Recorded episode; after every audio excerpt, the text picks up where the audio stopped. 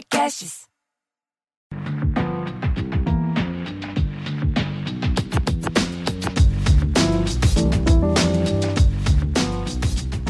Olá, seja muito bem-vindo, muito bem-vinda, muito bem-vinde ao podcast Afrofuturo. Eu sou a Morena Maria e aqui nesse espaço a gente fala de afrofuturismo e de mais uma série de outros assuntos atravessados por essa existência preta da gente.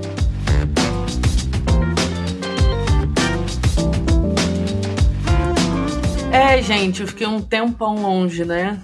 Tô voltando agora com muitas novidades. Então, esse é um episódio bem livre pra gente falar sobre o que aconteceu nesse tempo, porque eu fiquei tão, tanto tempo parada. É, enfim, mil coisas aconteceram, parece que aconteceram anos em, em poucos meses. Eu vou atualizar um pouquinho vocês do que aconteceu, e a gente vai falar também sobre essa questão de como a gente lida com as mudanças, né? De que forma a gente pode navegar melhor esses períodos de incerteza, como a gente pode aproveitar esses momentos para crescer, né? E eu precisei desse tempo, né? Precisei me recolher para olhar para mim mesmo, para conseguir me, me reencontrar. Então é um pouco disso que a gente vai falar hoje de um jeito bem aquele papo, pega seu café, pega seu chá e a gente vai bater esse papinho livre aqui.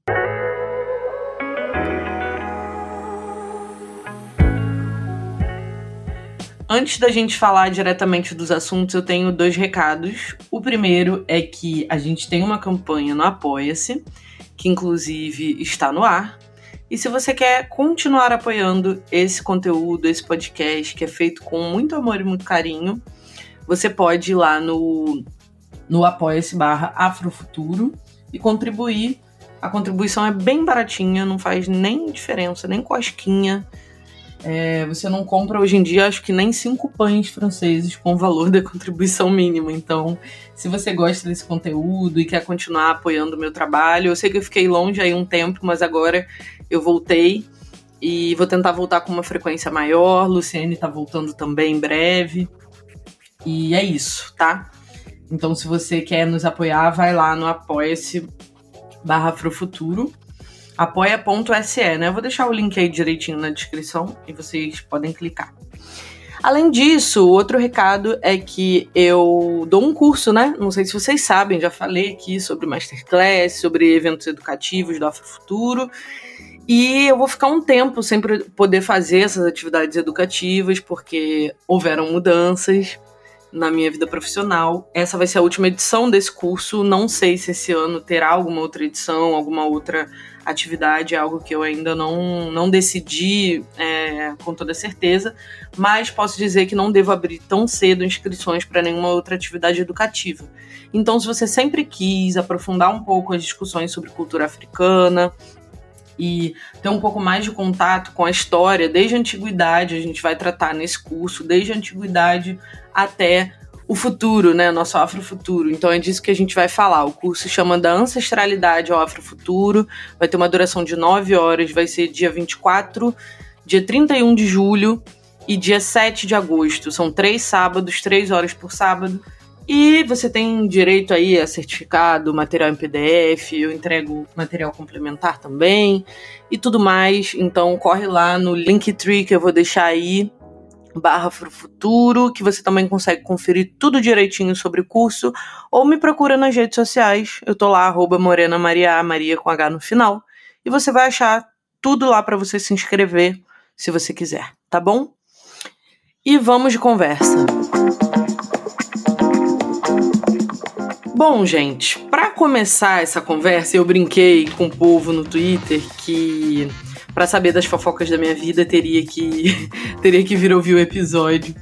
Porque eu vou abrir bastante coisa aqui para vocês, vou falar é, muito de como eu tenho me sentido e de como isso, de como eu tenho navegado essas experiências, né? Como que isso porque aqui não é um diário, né? Eu não conto tudo aqui, não conto detalhes da minha vida pessoal, mas eu tento extrair aprendizados que eu acho que podem é, ser úteis, né? Que podem de alguma forma tocar é, a existência de outras pessoas. Então, já que a gente está falando de mudança, são mudanças muito profundas. A primeira mudança é que eu me separei.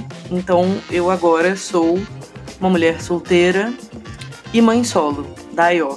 Como vocês já sabem, a Ayó recentemente fez um aninho. A gente decidiu se separar, um processo amigável, tranquilo. Óbvio que uma separação é sempre difícil, né? Todo mundo que já passou por isso sabe do que eu tô falando. Então é sempre um momento doloroso, né? De muita reflexão. Mas está tudo sendo feito de forma muito tranquila. É engraçado, né? Porque uma vez que a gente a gente começa a se conhecer melhor, né? A gente começa a, a procurar entender melhor como a gente se sente, os nossos sentimentos, as nossas, as nossas vontades, né? Os nossos sonhos. A gente também aprende a, a romper com situações, relações, enfim, que não que não estão de acordo com isso, né? Com essa essas vontades, esses sonhos e esses planos. Então, eu tô muito tranquila. Claro que eu tô passando por uma, um luto, uma tristezinha, porque é isso, né? A gente, junto com, com uma separação, a gente, a gente mata muitos sonhos, né? A gente precisa deixar morrer tudo aquilo que a gente planejou, esperou, sonhou junto, junto daquela pessoa, né? E tendo um filho, tendo uma filha no caso, é sempre mais delicado, né? Porque aí a gente precisa reencontrar o nosso lugar, né? Saber, enfim, como os papéis vão se dar, né? A gente muda é, bastante de contexto. Então, em que bases a gente se relaciona, como que a gente cria um fluxo que seja bacana para todo mundo, que impacte o menos possível a criança. Tem muitas questões envolvidas, então eu estou passando por isso nesse momento. E mais para frente a gente pode falar de separação com mais profundidade, mas eu preciso ter saído um pouco, botar da cabeça para fora da situação para conseguir olhar com um pouco mais de distanciamento, né? E poder trazer aqui para vocês o os aprendizados, as coisas que podem ser legais de vocês terem contato, enfim, e de se identificarem de repente também. Mas essa foi a primeira mudança grande que aconteceu. E com essa mudança grande vieram muitas outras a reboque, né, digamos assim. Eu voltei para o Rio de Janeiro, eu morava em São Paulo. Agora voltei a morar no Rio de Janeiro, que é a minha cidade natal. Mudar de cidade para mim também tem uma relação muito íntima com a forma como eu me sinto, né? Então, só percebi que eu tinha sentido muita falta do Rio depois que eu cheguei aqui, né? O quanto eu senti essa falta e essa mudança. O lugar, ele influencia muito na forma como eu me sinto, né? Então, eu descobri isso agora, né? É algo sobre mim que eu que eu desconhecia, assim, eu não sabia que era tão importante para mim, né? Que, que me impactava tanto emocionalmente, sabe? Então tá sendo também um reencontro com uma série de, de, de questões, né? Familiares, é, de reaproximação, né? Com essa cidade, com esse lugar, com amigos, pessoas queridas e, e também com pessoas, é, situações, né? Não é nem pessoas, mas com situações desagradáveis, como tem em qualquer lugar, em qualquer, em qualquer circunstância, né? E aí é isso, eu me separei, mudei de cidade. E recentemente eu comecei um processo, acho que eu já comentei aqui com vocês que eu recebi um diagnóstico de TDAH. Para quem está começando por esse episódio, nunca ouviu nada, eu já falei aqui sobre saúde mental, eu, eu lido com questões de saúde mental há muitos anos e eu nunca consegui um diagnóstico conclusivo. E recentemente eu recebi esse diagnóstico do TDAH e tudo mais, mas comecei a duvidar, né, a achar que de repente existia mais alguma outra questão e estou no processo de investigação de diagnóstico de estar no espectro autista, né, de ser uma pessoa autista. Então, eu estou nesse processo também de me conhecer, de me reconhecer, de entender é, muito da minha trajetória, muito do meu funcionamento, né? Muito de como eu de como eu me relaciono com o mundo, né? Muitas coisas que eu achava que eram defeitos ou coisas que eu escondia de maneira muito cruel comigo mesma, né? Que eu precisava desempenhar uma persona, um papel na frente dos outros, porque eu já passei por muitas situações de rejeição, então eu aprendi a mascarar, né, essas essa, esses comportamentos, enfim. Estou fazendo uma avaliação que é bem longa, inclusive, e estou aí nessa caminhada, né, de buscar um pouco mais de mim né? E de olhar um pouco para dentro. E nesse processo estou aprendendo também a dar nome aos meus sentimentos, né? A entender por que, que eu me sinto como eu me sinto e como que as coisas têm se dado, sabe, para mim.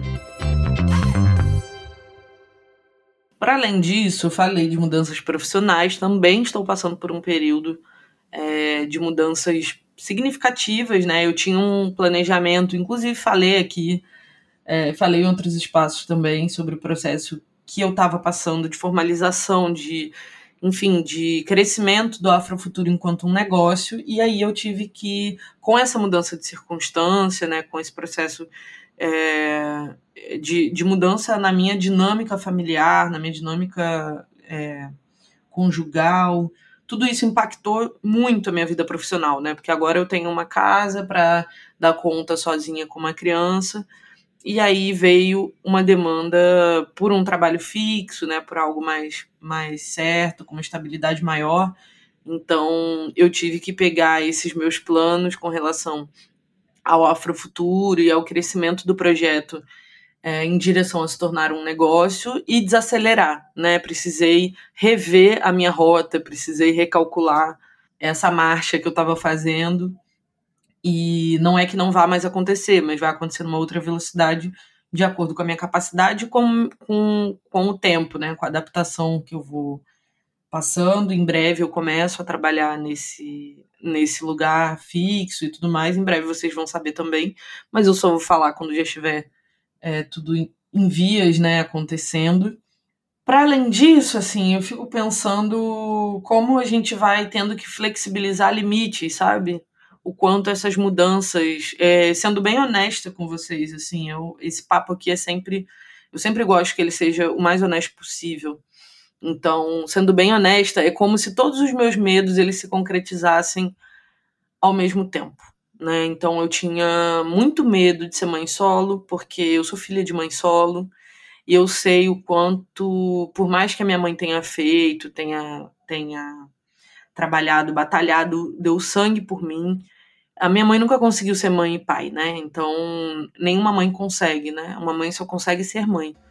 E o lugar do pai fica para o pai, né? E aí, é, com a distância, né? O, o pai da minha filha continua em São Paulo.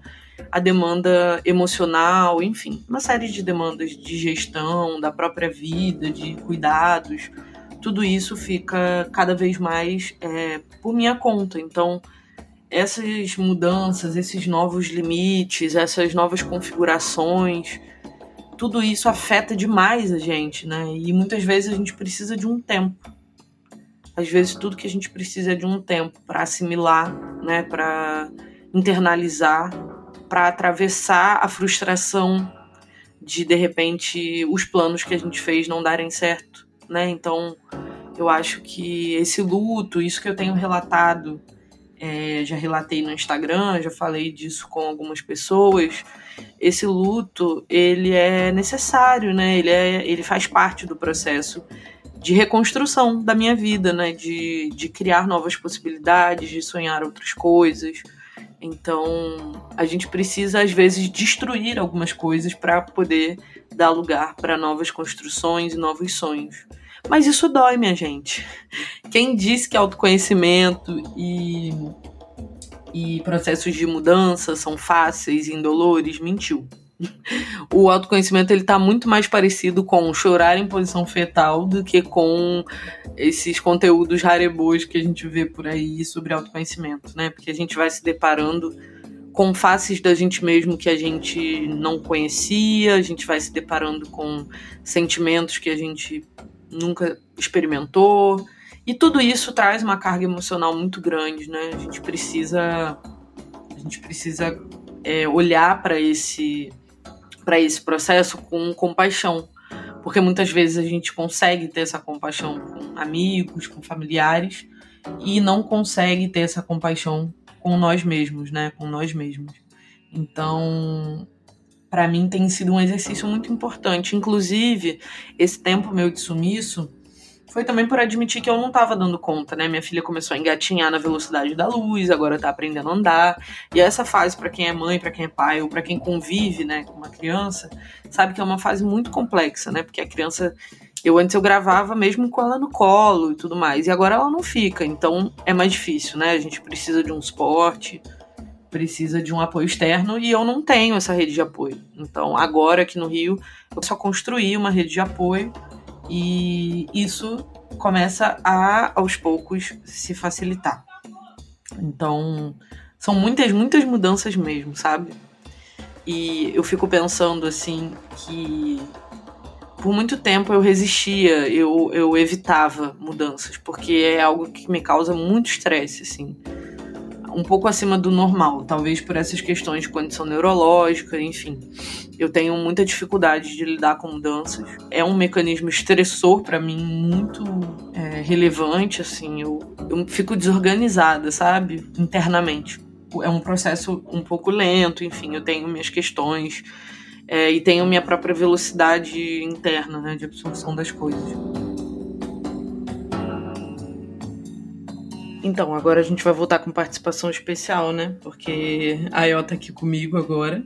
E aí é isso, gente. Essa é a nova realidade, tá? A nova realidade é que a gente tem uma criança falante e que vai participar de todas as atividades comigo. Eu acabei sendo interrompida porque a minha internet caiu. então eu vou retomar. Ih, chorou. Peraí. Pronto. Pronto, pronto, pronto. A primeira delas é essa mudança do corpo, né, no pós-maternidade, assim, como o corpo da gente muda e a gente mesmo muda, né, os gostos, as necessidades e, e tudo mais, né, o quanto isso vai é, mudando, né, aquilo, as coisas que a gente almeja, aspira, enfim, as nossas necessidades. Tudo isso é muito é muito mexido de uma forma muito avassaladora pela maternidade. E comigo não foi diferente, né? Eu tive muitas questões com o meu corpo, assim. Eu sou uma pessoa que já tive muito problema de autoestima, então essas mudanças é, acabaram me impactando também emocionalmente não só as estrias, né, a flacidez, a diástase, é, que é uma, uma coisa que dá na barriga quando a gente quando a gente engravida, tipo o músculo separa, né?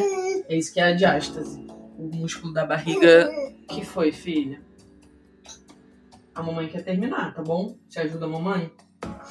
E aí a diástase é isso, é esse processo de separação do músculo do abdômen, e aí a gente fica uma série de coisas, né? Os seios mudam e tudo isso para mim foi foi difícil assim de assimilar esse novo corpo, essa nova realidade, essa nova pessoa, né? Para mim foi uma questão, né? Me reencontrar, reencontrar o que eu quero para minha vida, reencontrar quais são as novas necessidades que eu vou tendo à medida que a minha filha vai crescendo. Então, tudo isso, tudo isso impacta a gente, né? Tudo isso são mudanças muito relevantes que vão afetando a nossa vida. Então, é, me perguntar e, e, buscar a resposta de quem sou eu nessa nova realidade e, e nessa nova realidade de mãe solo, né? É muito diferente a gente criar um filho e parentar junto com uma outra pessoa e depois de um tempo a gente se vê sozinha, né? Com a criança, com a responsa, enfim com tudo, com toda a demanda de gestão, toda a demanda emocional, todo cuidado, tudo, né? Fica tudo acumulado, digamos assim, em uma pessoa só. E isso é um desafio muito grande. Assim, eu não não romantizo isso, não acho que isso é tranquilo, isso é uma sobrecarga gigantesca. E aí, na pandemia, isso se acirra muito, porque as pessoas que seriam uma rede de apoio não podem estar junto, enfim. Estou é, muito feliz que estou vacinada já com a minha primeira dose. Cuidado com a cuca, que a cuca te pega. Aos poucos também a gente vai vendo como as coisas vão, vão se adaptar. Atualmente eu estou morando com uma amiga e para me readaptar no Rio, até eu achar um imóvel, enfim, fazer efetivamente a minha mudança de casa. E, mas eu estou nesse momento de muitas transições ao mesmo tempo, né? E de buscando saber o que que essa nova pessoa quer, o que, que do, quais são os sonhos dessa nova pessoa, o que, que ela gosta, o que, que ela não gosta. E, e tentando lidar com essa sexualidade pós-maternidade, que também é uma questão a gente se entender, né? Porque é a mulher que sustenta a mãe, não a mãe que sustenta a mulher, né? A gente é mulher antes de ser mãe, então existe, existem muitas questões, né? Existem muitas mudanças a serem trabalhadas nesse momento.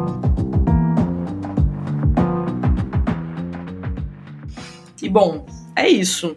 Acho que eu consegui atualizar vocês de tudo que tá rolando, falar um pouco de como eu tenho me sentido, o que eu tenho aprendido. Não tem sido fácil, minha gente. Não tô aqui para romantizar, dizer que tá sendo muito tranquilo, porque não está. Inclusive, estou gravando com a El no colo e ela está tentando mexer em tudo. Mas eu sigo com uma certa leveza, com uma certa alegria, né? Tô fazendo aquilo que me faz bem, que faz sentido para minha vida. E sou muito grata de ter vocês aqui, de poder voltar e da gente estar tá junto de novo. Tem muita coisa boa que eu tô planejando de pauta pra gente tratar. Eu quero fazer a série é, sobre o Quilombo dos Palmares que eu prometi, de episódios com convidados, né? E voltar a fazer nossos episódios temáticos com Luciene, que lançou um livro, inclusive. Quero deixar aí a dica pro futuro é o livro da minha amada e querida corrocha aqui deste podcast, maravilhosa, Luciane Nascimento. Que ela vai falar desse livro, obviamente, quando ela voltar, e a gente vai falar muito desse livro de como está sendo tudo para ela. Ela também se mudou de cidade, tem muitas coisas também para para atualizar com vocês, então no próximo ainda assim vai ter muita novidade. Tudo nela é de se amar, é o livro de Luciene pela editora Sextante procurem um livro lindo, lindo, lindo, lindo com as poesias da Luciene que vocês já acompanharam aqui nos episódios. O livro tá simplesmente deslumbrante, com um prefácio de ninguém menos que Lázaro Ramos. Então, busquem aí e comprem o livro para apoiar a nossa maravilhosa Luciene. Além dessa dica, eu queria deixar outras duas dicas que para mim estão sendo as leituras do momento. O Educação Não Violenta, da Elisama Santos, pela editora Paz e Terra, que é um livro que fala sobre os desafios e também é, os benefícios né, de criar um filho de uma forma respeitosa, né, sem violência. Além desse, vou deixar a dica do livro Emocionário, o, diário, o Dicionário das Emoções, da Cristina Nunes e do Rafael Valcárcel, acho que não sei se falei certo mas esse livro eu comprei pra IO. Eu já falei desse livro aqui, se eu não me engano, em outro, em outro episódio. E esse livro, ele é exatamente isso, um, um dicionário das emoções que explica para as crianças o que são as emoções. E aí eu dei esse livro pra IO de Natal, mas na verdade quem estava precisando ler esse livro era eu. Porque tem essa questão de nomear os sentimentos, enfim. A dificuldade. Oi. Mamãe não vai deixar você bater no, no notebook, tá? Mas pra cá você pode ficar. Então é isso. Acho que de dica. Oi, aqui, ó. Então, de dica por hoje, eu acho que é só. E nos vemos no futuro próximo. Tô muito feliz de ter voltado, gente. Muito obrigada. E acostumem-se com os novos ruídos de uma criança falante e brincante. E é isso, porque aqui a gente acolhe todas as infâncias. E, e é uma vida de mãe, é isso, é uma vida real. Tá bom? Eu espero vocês em breve. Um beijo.